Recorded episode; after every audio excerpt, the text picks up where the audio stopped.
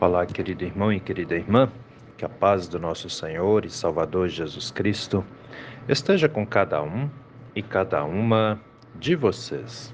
Amém? Hoje é quinta-feira, dia 18 de maio, dia também da Ascensão do nosso Senhor. O dia em que celebramos, comemoramos a subida do nosso Senhor e Salvador Jesus Cristo aos céus. Sendo assim, Vamos meditar na palavra?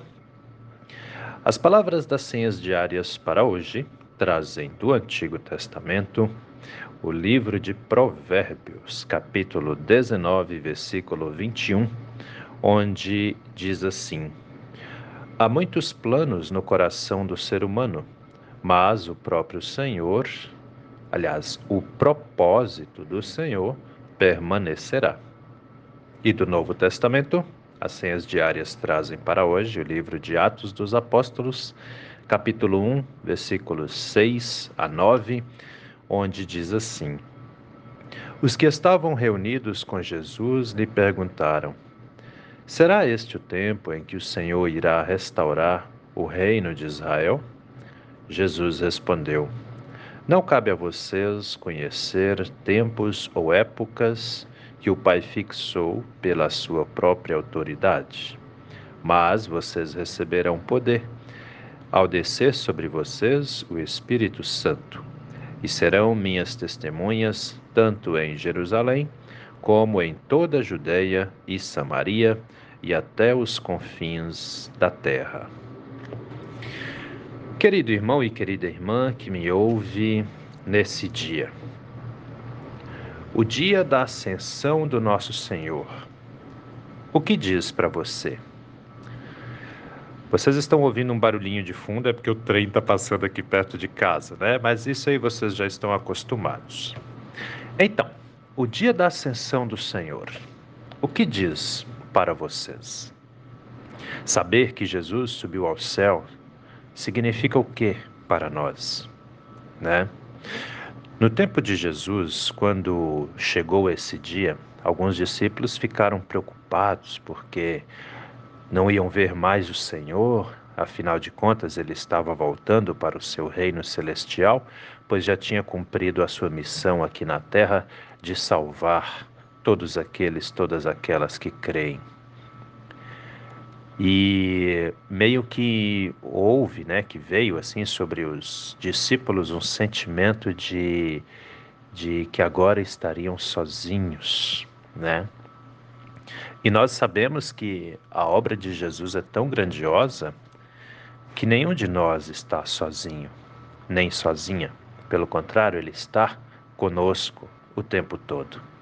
Ele veio aqui justamente para cumprir uma tarefa divina, em obediência ao Senhor nosso Deus, ao propósito de Deus em salvar a humanidade. E os beneficiados fomos nós mesmos. Você já parou para pensar que você pode fazer planos, que você pode planejar, ah, eu vou estudar, eu vou fazer isso, vou fazer aquilo, eu quero conquistar isso, eu quero conquistar aquilo, e com a graça de Deus nós chegamos lá. Mas uma coisa também precisamos entender: a última palavra é do Senhor. Tudo que Deus tem feito ao longo da história da humanidade é sempre para o bem da, daquilo que Ele mais ama em toda a criação, que é o ser humano. Por isso nós até fazemos planos, mas a última palavra é do Senhor. Nós lutamos, nós nos esforçamos, mas nunca podemos perder de vista a presença de Deus conosco, nos animando, nos ajudando, é, gerando em nós a fé através do Espírito Santo, alimentando a nossa fé a cada dia para que continuemos firmes em nossa caminhada. Este é o detalhe que precisamos entender. A ascensão do Senhor nos leva sempre a pensar profundamente como pode. Ele esteve aqui, agora está lá em cima. Pois é. Pensar dessa forma seria até um erro para nós. Porque uma coisa é certa: ele veio aqui, subiu aos céus, mas continua aqui. conosco a cada instante. A presença de Jesus Cristo em nossas vidas é real e deve permanecer real. E nós precisamos pensar dessa forma. Por quê?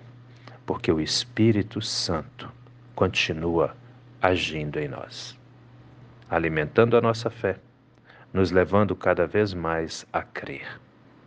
E vocês que me ouvem sabem muito bem disso. Nós oramos, nós pedimos, somos abençoados, nós somos é, amparados e amparadas por Deus em nossos momentos de dor, de aflição, nas enfermidades que vêm até nós. Ele opera o milagre da cura e vai assim até o dia em que Ele nos chama para a eternidade.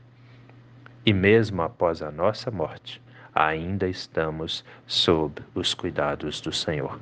Mesmo descansando no mundo dos mortos, ainda estamos sob os cuidados do Senhor. E será assim até Jesus Cristo voltar, para que nós também possamos subir aos céus, assim como ele subiu. Essa é a obra salvadora de Cristo, nos levar de volta a Deus. E por isso a ascensão do Senhor é algo tão importante para todos e todas nós. Olha lá, vamos para a Bíblia. Provérbios 19, 21. Há muitos planos no coração do ser humano, mas o propósito do Senhor permanecerá.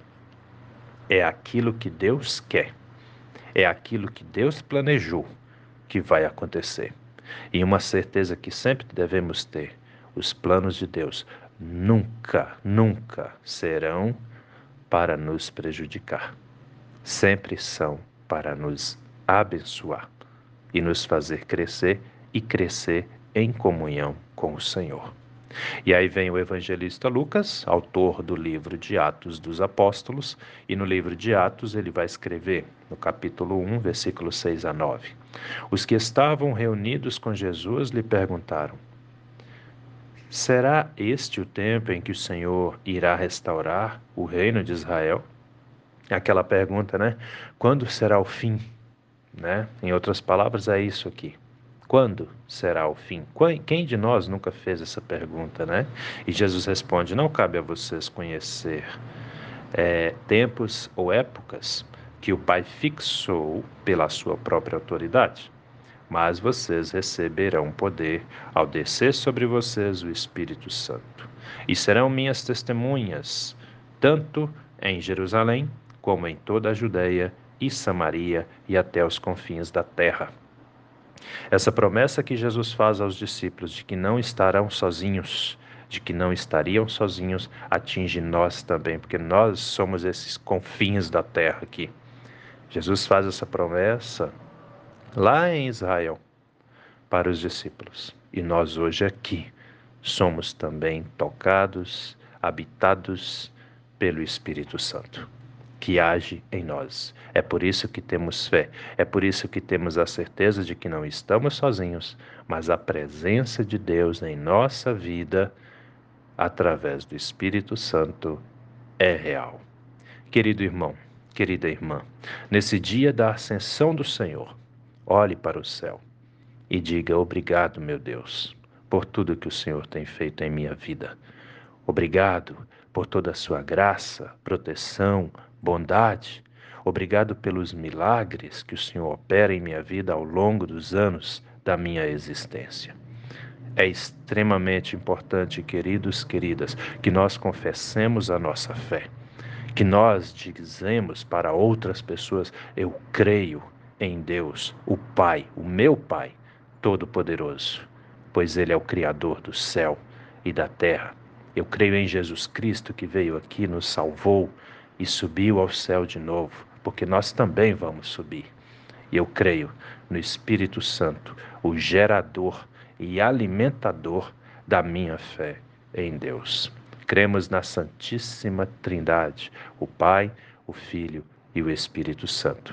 E somos amados grandiosamente, incondicionalmente por esse Deus. E é por isso também que podemos nos alegrar, que podemos levantar as nossas cabeças e dizer: sim, eu sou um filho amado, eu sou uma filha amada do Criador do universo.